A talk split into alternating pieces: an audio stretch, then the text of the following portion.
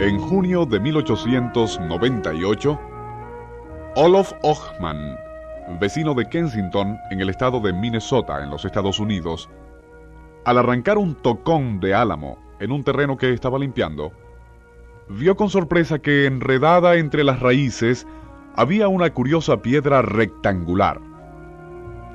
Pero lo más curioso era que llevaba esculpido en la superficie una serie de caracteres rúnicos.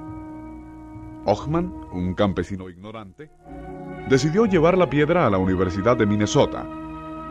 Allí, al descifrarla, comenzó una de las incógnitas más fascinantes relacionadas con el descubrimiento de América, ya que según parece, caballeros cruzados escandinavos estuvieron en América más de 100 años antes que Colón.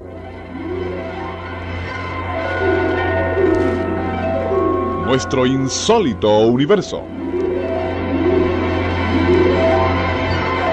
Cinco minutos recorriendo nuestro mundo sorprendente.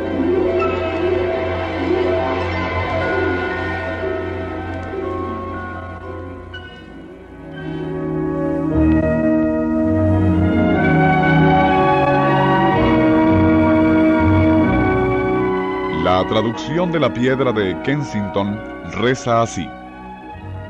Somos ocho godos y 22 noruegos en viajes de exploración al oeste de Finlandia. Acampamos cerca de un lago con dos islas rocosas un día de distancia al norte de esta piedra. Salimos a pescar un día y al regresar encontramos 10 de nuestros hombres ensangrentados y muertos. Ave María, líbranos del mal. Tenemos 10 de nuestra partida cuidando nuestros barcos a 14 días de viaje de esta isla. Año 1362. La persona que tradujo la misteriosa piedra era el profesor O. J. Breda, uno de los hombres más eruditos en asuntos escandinavos, y él concluyó que los caracteres eran runas normandas de las que formaban el curioso alfabeto de los pueblos germanos. El profesor Breda, sin embargo, dictaminó que la piedra era solo un fraude. La clave del fraude era, según él, la lengua en que estaban escritos los caracteres, ya que era una mezcolanza de noruego y sueco. Y en el año de 1360, suecos y noruegos eran enemigos implacables, otros expertos confirmaron el dictamen de Breda y la piedra fue devuelta a Ochman, quien la usó para tapar un hueco pantanoso en su propiedad. Allí hubiera permanecido hasta ahora, de no haber sido porque el eminente historiador Halmar Holland se la pidió al dueño para estudiarla y éste se la regaló.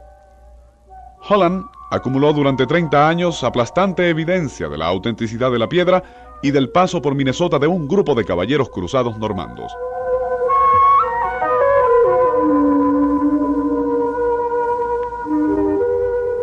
Las exploraciones de los vikingos a las costas de Terranova y la parte norte del continente americano, y las posibles exploraciones irlandesas a nuestra América Central, son hoy día más que teoría y forman parte de los datos históricos ya establecidos, pero hasta ahora nada parecía más fantástico que la presencia de cruzados en las costas de América antes que Colón.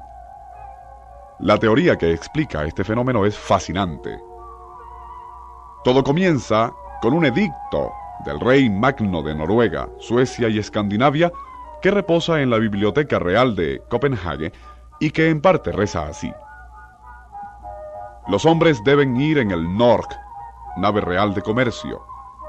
Serán de mi guardia de corps y escogidos entre caballeros cruzados de los tres reinados para ir en auxilio de nuestra gente que en Groenlandia han establecido y sostienen el cristianismo, pues nosotros no los dejaremos perecer en nuestros días. Dado en Bergen en el año 36 de nuestro reinado. Magno había recibido noticias muy dolorosas de la colonia normanda de Vestervik, establecida en Groenlandia 400 años antes por el famoso Eric el Rojo, la cual según parecía estaba a punto de ser extinguida por el abandono y los ataques hostiles de los naturales. Parece que Knudson, el comandante de la expedición, al no encontrar restos de la colonia en Groenlandia, continuó su viaje y fue desviado hacia el sur por una fuerte tempestad. Sin imaginarse que el continente norteamericano era otra cosa que un grupo de grandes islas, Knudson se fue adentrando por la región de los grandes lagos hasta que al fin este increíble grupo de caballeros medievales se encontraron un día aislados en la región central de Minnesota.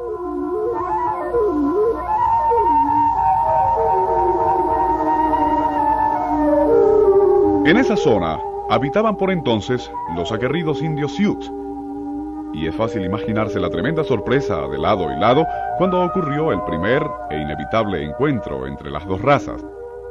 De un lado los indios, cobrizos, pieles rojas de negra cabellera, pómulos abultados, plumas multicolores en la cabeza y siniestra pintura en las facciones. Por el otro, los rubios caballeros nórdicos en petos metálicos grandes espadas y cascos de reluciente acero. Pero ni los normandos eran feroces y aguerridos conquistadores españoles, ni los sioux eran maravillados y dóciles incas o aztecas. Y la furia con que el indio norteamericano atacó al blanco invasor es fácil de imaginar. No pudieron las grandes espadas y armaduras medievales contra las flechas y los tomahawks de los Sioux, y el desenlace fue inevitable la total destrucción de la pequeña tropa de cruzados en las salvajes tierras de Minnesota, un lejano día, más de 100 años antes que otro europeo, Cristóbal Colón, se lanzara a la mar desconocida en busca de la ruta de las Indias. Nuestro insólito universo. Libreto y dirección Rafael Silva. Les narró Porfirio Torres.